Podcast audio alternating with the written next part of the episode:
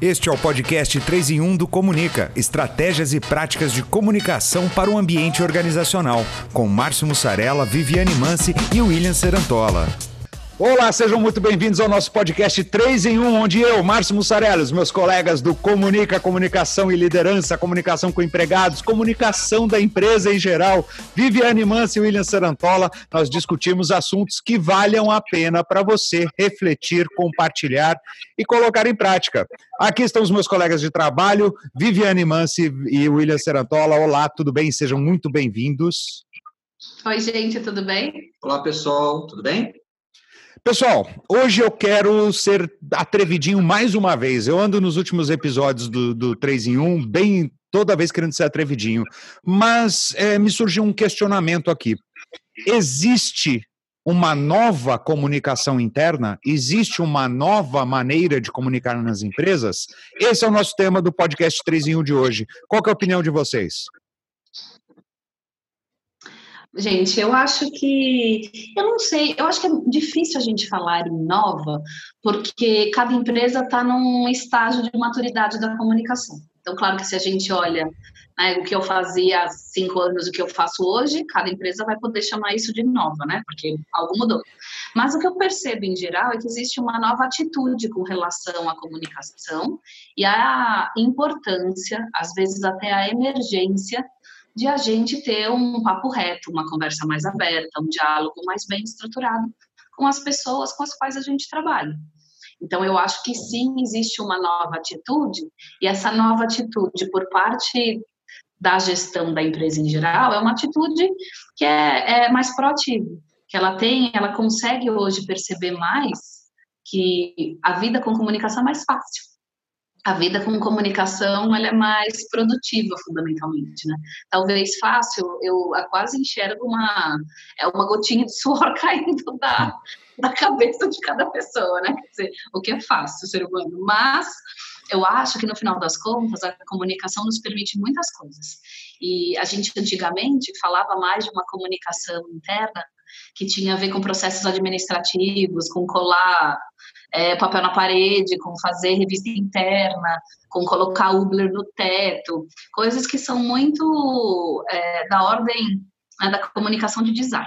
Hoje, acho que a gente já tem uma maturidade maior para entender que é legal ter tudo isso, de uma comunicação bacana e positiva no ambiente de trabalho, mas o que muda de fato é quando a gente discute aquelas coisas que colocam em risco os nossos desejos de permanência na empresa, né?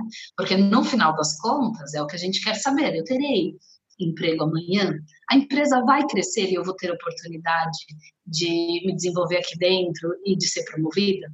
A empresa vai, ela toma atitudes que vão garantir que eu continue tendo orgulho de dizer que eu trabalho aqui. A então, empresa se importa genuinamente comigo? Então, quando a gente sai dessa esfera da comunicação, que ela é só bonitinha, mas ela é muito baseada em veículos, para uma comunicação que vai, de fato, tratar sobre as questões que importam para a gente na organização, aí sim eu acho que ela é mais produtiva. É, para algumas empresas ela é menos nova, felizmente as empresas começaram a já fazer isso há algum tempo. Agora, para outras, isso é absolutamente da ordem do dia.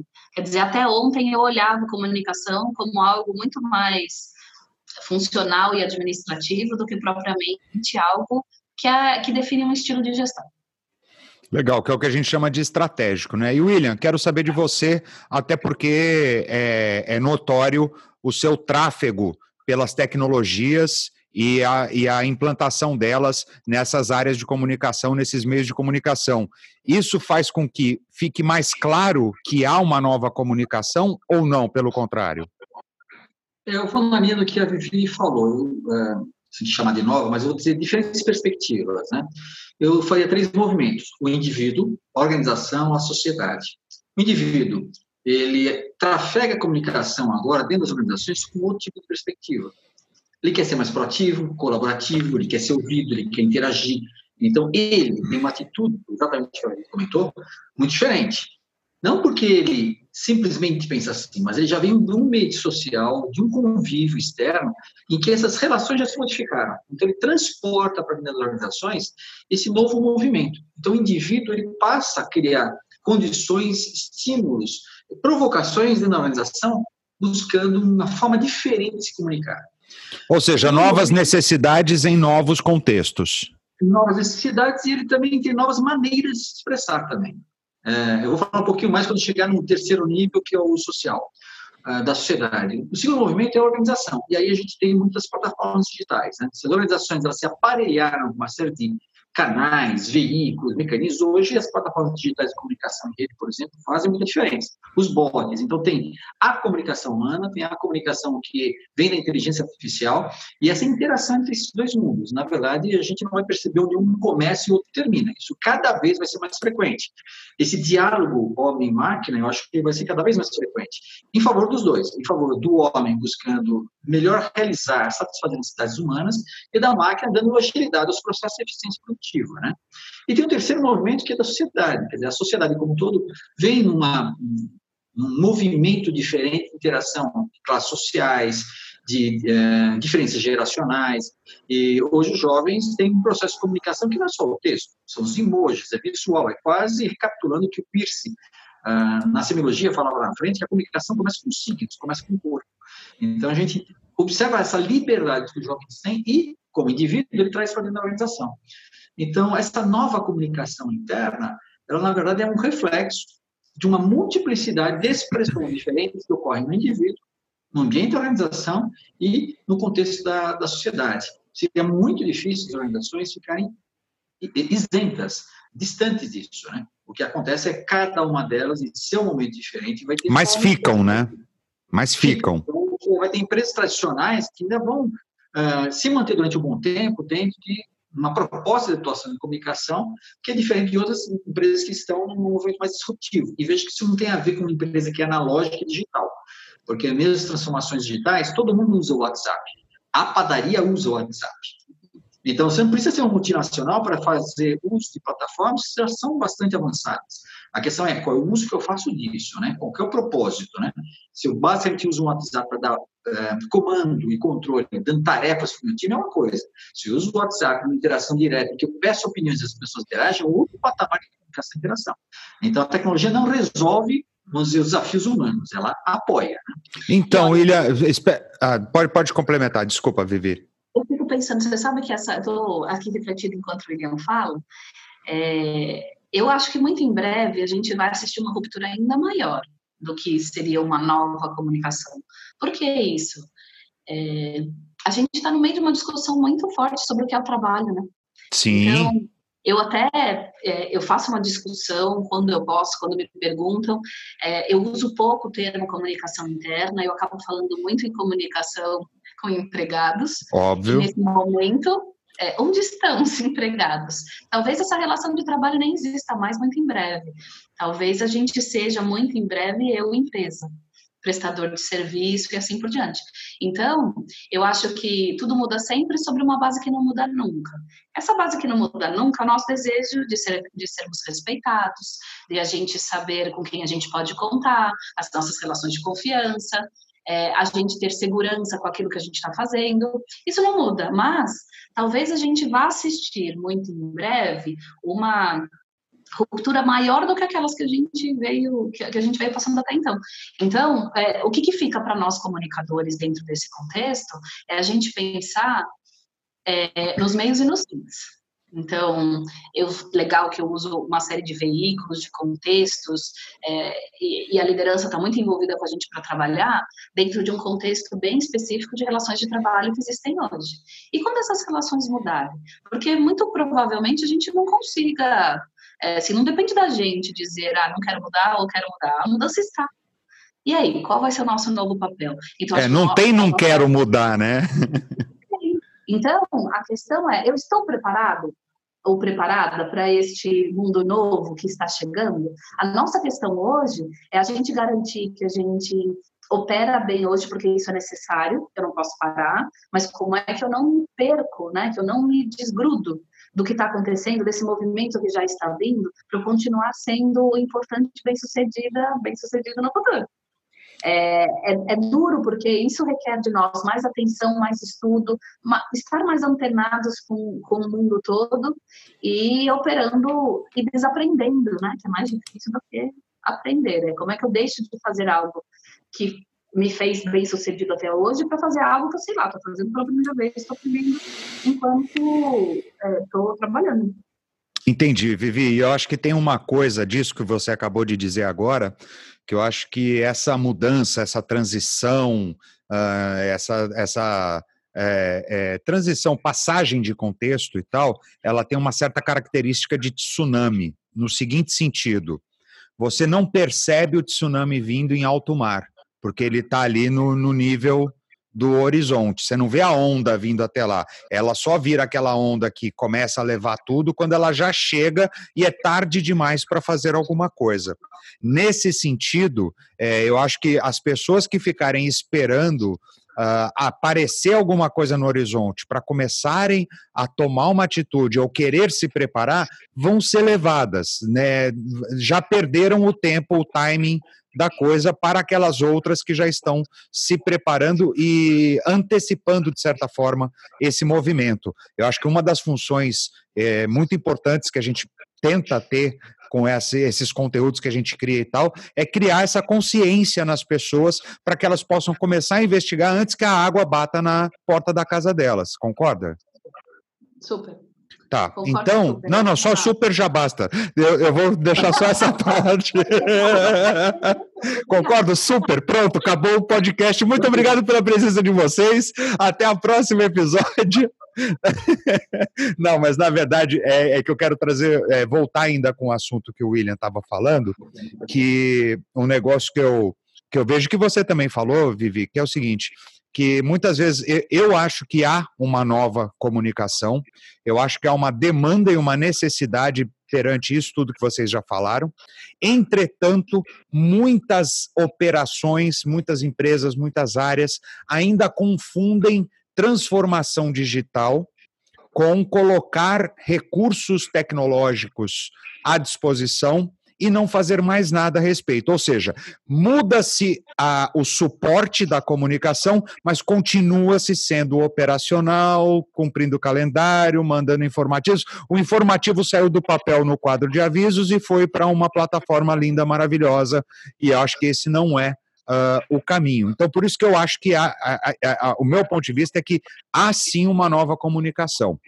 Tem uma coisa que eu falo, vocês já devem estar cansados de ouvir, espero que o público ainda não, que é aquela frase que quanto mais tecnológicos nós estivermos, mais humanos nós precisamos ser porque essa tecnologia ou essa a, a, transformação digital ela pode causar a falsa sensação de que estamos fazendo algo diferente e na verdade estamos fazendo a mesma coisa de uma maneira diferente.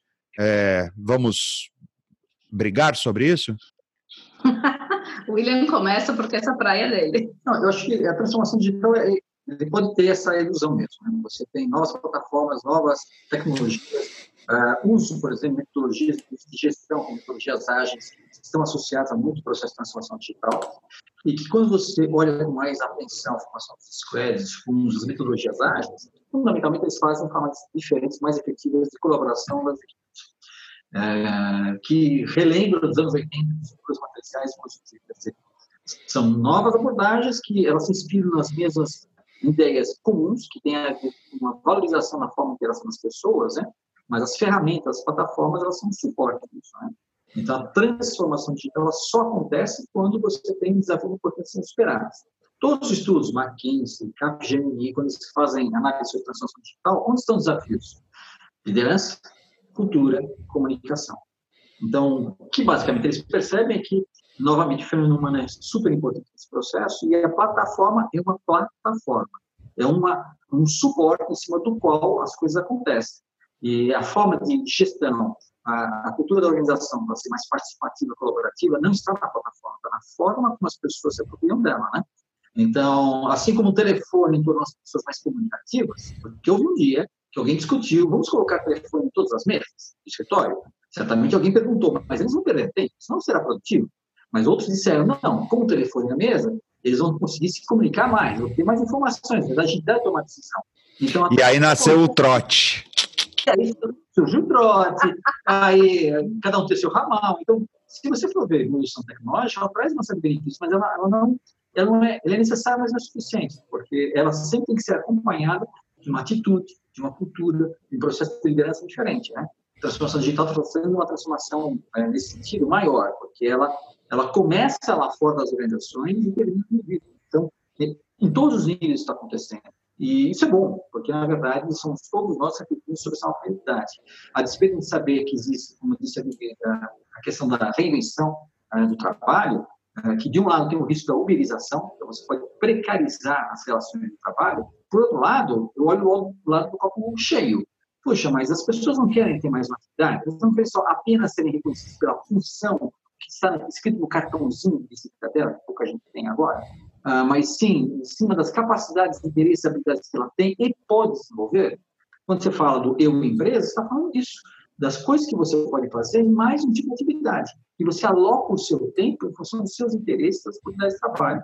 Uh, obviamente, existe um esforço adicional nisso, mas, por outro lado, uma realização talvez pessoal maior. Talvez a ambição das pessoas de consumo e renda seja diferente nesse novo cenário porque vai ser mais recompensado ter qualidade de vida, interação social, realização pessoal. Então, está vendo essa balança?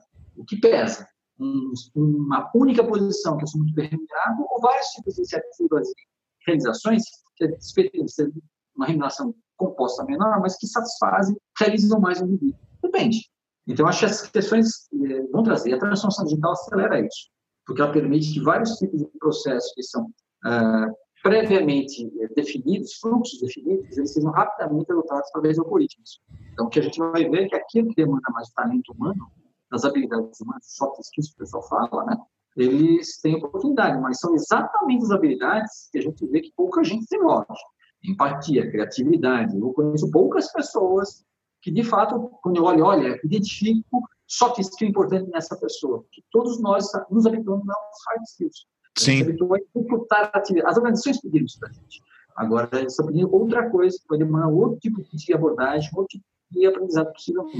Um pensamento que eu tenho tido nos últimos tempos, que eu tenho parado já, tenho investido um bom tempo uh, sobre ele, é se a semântica das palavras elas estão contribuindo para a evolução, para essa transformação. Porque tem gente que, se você fala inteligência emocional, eles já você fala empatia, o cara já eh, acha que ele tem uma, um, uma compreensão talvez é, enviesada ou negativa sobre esse tipo de palavra, até por causa do mercado editorial que utilizou indiscriminadamente todas essas expressões e tal.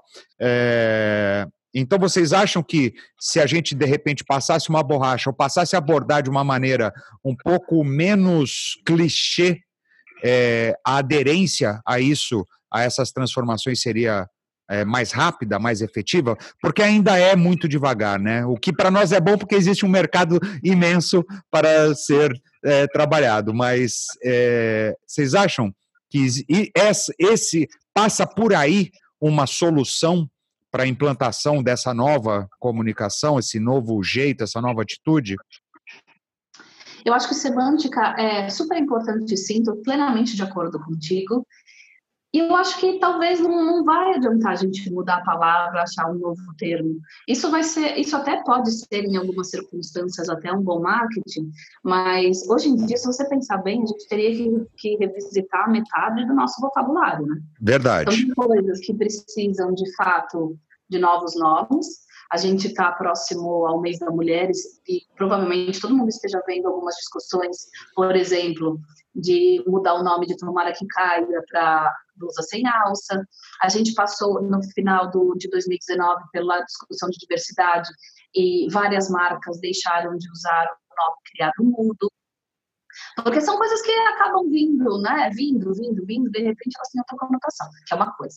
Agora, quando a gente pega uma palavra como empatia, que as pessoas olham com aquela cara de nojinho, né? tipo, ah, é, não tem que é, isso é. Aí eu acho que a situação é um pouco diferente. É, a gente precisa entender melhor por que, que as pessoas estão olhando com a cara de nojinho, sabe? Elas ainda, elas acham que isso é pouco importante. Isso é um receio natural de que, meu Deus, eu não vou saber lidar com isso? O que, que está por trás dessa cara de nojinho? Eu acho que vale uma conversa, vale uma conversa para entender o que está aí por trás. Porque eu acho que quando a gente começa a falar de, uma, de um universo que a gente é mais colaborativo, que é mais parceiro de verdade, é, onde a gente coloca o melhor do humano dentro das organizações, às vezes falta repertório, porque não é exatamente isso que a maior parte das pessoas tem vivido. Então a gente vai ter que falar mais, mais, mais, até a gente, a gente se encontrar dentro dessas palavras. Não, pode ser que a gente, uma ou outra, a gente mude um pouco para falar. Até, bom, a gente. O que é comunicação não violenta? É. Se você for pensar bem, comunicação não violenta é a comunicação como ela devia ser sempre. Sim. Eu não precisava ter dado esse nome para ela.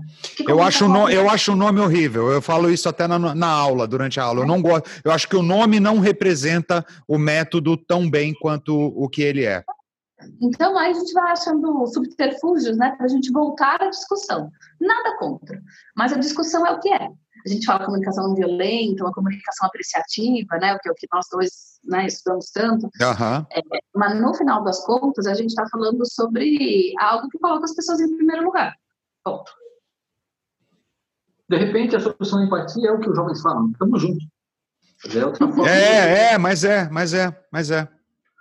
Exatamente isso. Bom, senhoras e senhores, vocês têm alguma. Assim, eu, eu me lembro de um, de um carona para o trabalho que eu fiz com a Diniz, com a Dani, com a Dani Diniz, em que a gente conversava justamente que eu, é, eu ouço desde 2004, 2005, a URH está se tornando uma área estratégica. E isso vem até hoje. Até hoje tem matéria que sai, a URH está se tornando uma área estratégica.